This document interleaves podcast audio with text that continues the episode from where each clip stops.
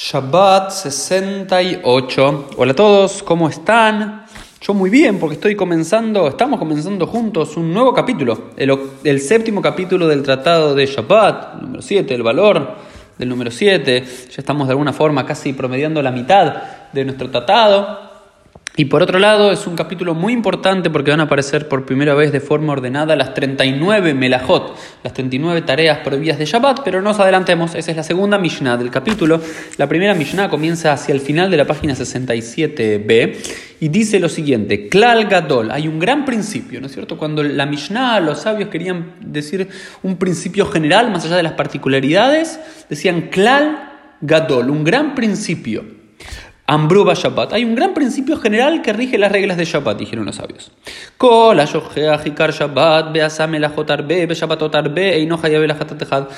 aquella persona que se olvidó de la existencia misma de Shabbat. Imagínense un judío que, que no tiene la más mínima noción de que existe Shabbat o que no sabe que en Shabbat hay tareas prohibidas una vez y hace muchas tareas prohibidas, muchas melajot prohibidas en muchos Shabbatot, no sabiendo que no puede encender fuego en Shabbat, no puede comprar algo en Shabbat, no puede cargar en Shabbat, así durante toda su vida, una vez que descubre que estuvo toda su vida cometiendo un error, y no hayab el no tiene que traer sino solamente un solo korban hatat, un solo...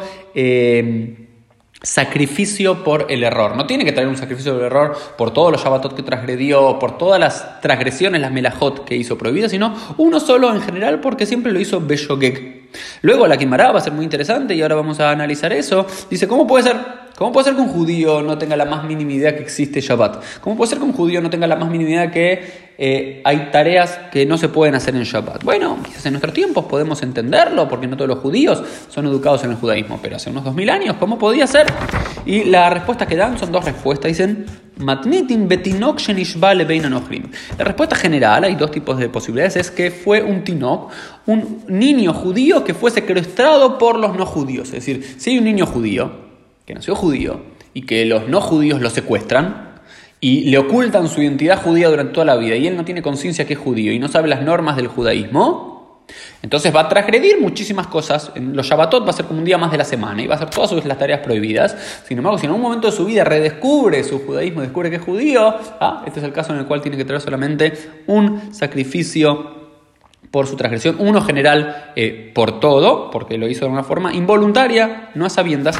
La otra opción que dice la quemará, que puede ser Bergershen y Gayer Nohrim, y puede ser también el caso no solamente de un niño un niño judío secuestrado por los gentiles, sino también de un converso que se convirtió en un mundo de gentiles. Eh, entonces, un mundo gentil es alguien que no le enseñó Torah, pero ¿cómo puede ser esto? Dicen los Tosafot y dicen los, comentaristas, los Rishonim. ¿Cómo puede ser?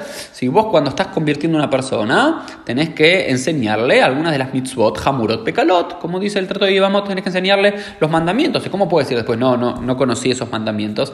Y bueno, después los comentaristas medievales discuten cómo puede ser un caso de un ger que no sepa los mandamientos, puede ser un ger shenil gayer eh, un... Eh, un, eh, un, gentil que se convirtió a sí mismo. Si bien técnicamente hay que convertirse frente a tres, eh, tres jueces, existe la posibilidad lógica no recomendada y no es la correcta, pero sí es válida al fin y al cabo de que un... Eh, que alguien se convierta frente a sí mismo, simplemente haciendo todos los pasos que tiene que hacer, pero no con un tribunal rabínico, y quizás esa persona no estudió, o quizás también puede ser que algunos rabinos ya han sido negligentes y no le enseñaron a los conversos que en Shabbat no se podía hacer algo. Entonces, así es como entiende nuestra Gemara que puede existir los casos de aquellos judíos, ya sea por nacimiento y secuestrados, o conversos que nunca le enseñaron, que no sabían las reglas de Shabbat. La segunda eh, hipótesis del segundo, la segunda parte del klal, del principio general de la Mishnah, es el siguiente: Ayodea ikar Shabbat beasam elachtot arbe be Shabbatot arbe hayab al kol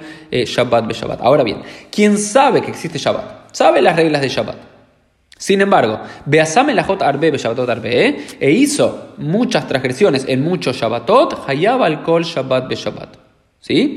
Eh, tiene que traer un sacrificio, de eh, un sacrificio por el error por cada Shabbat que hizo transgresión. No tiene que traer por cada transgresión que hizo, sino por cada Shabbat que transgredió diferentes cosas. ¿Y cómo es el caso? Dice la Alajá. Por ejemplo, que yo, sé, yo sé que existe Shabbat, sé las reglas de Shabbat. Sin embargo, me, me pierdo y me olvidé que hoy es Shabbat y pensaba que hoy era viernes o que hoy era domingo, pero en realidad hoy era Shabbat y, lo viví como un día normal. Cuando me doy cuenta tengo que traer, si transgredí un montón de cosas ese día, porque si no sabes que es Shabbat vas a transgredir un montón de cosas, vos sabías que existían las leyes de Shabbat, entonces ahora tenés que traer un corbán por cada Shabbat que transgrediste.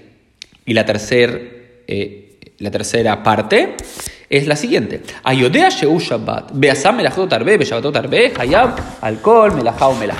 La tercera parte es, ahora bien, yo sé que es Shabbat. Yo sé las reglas de Shabbat y yo sé que hoy es Shabbat.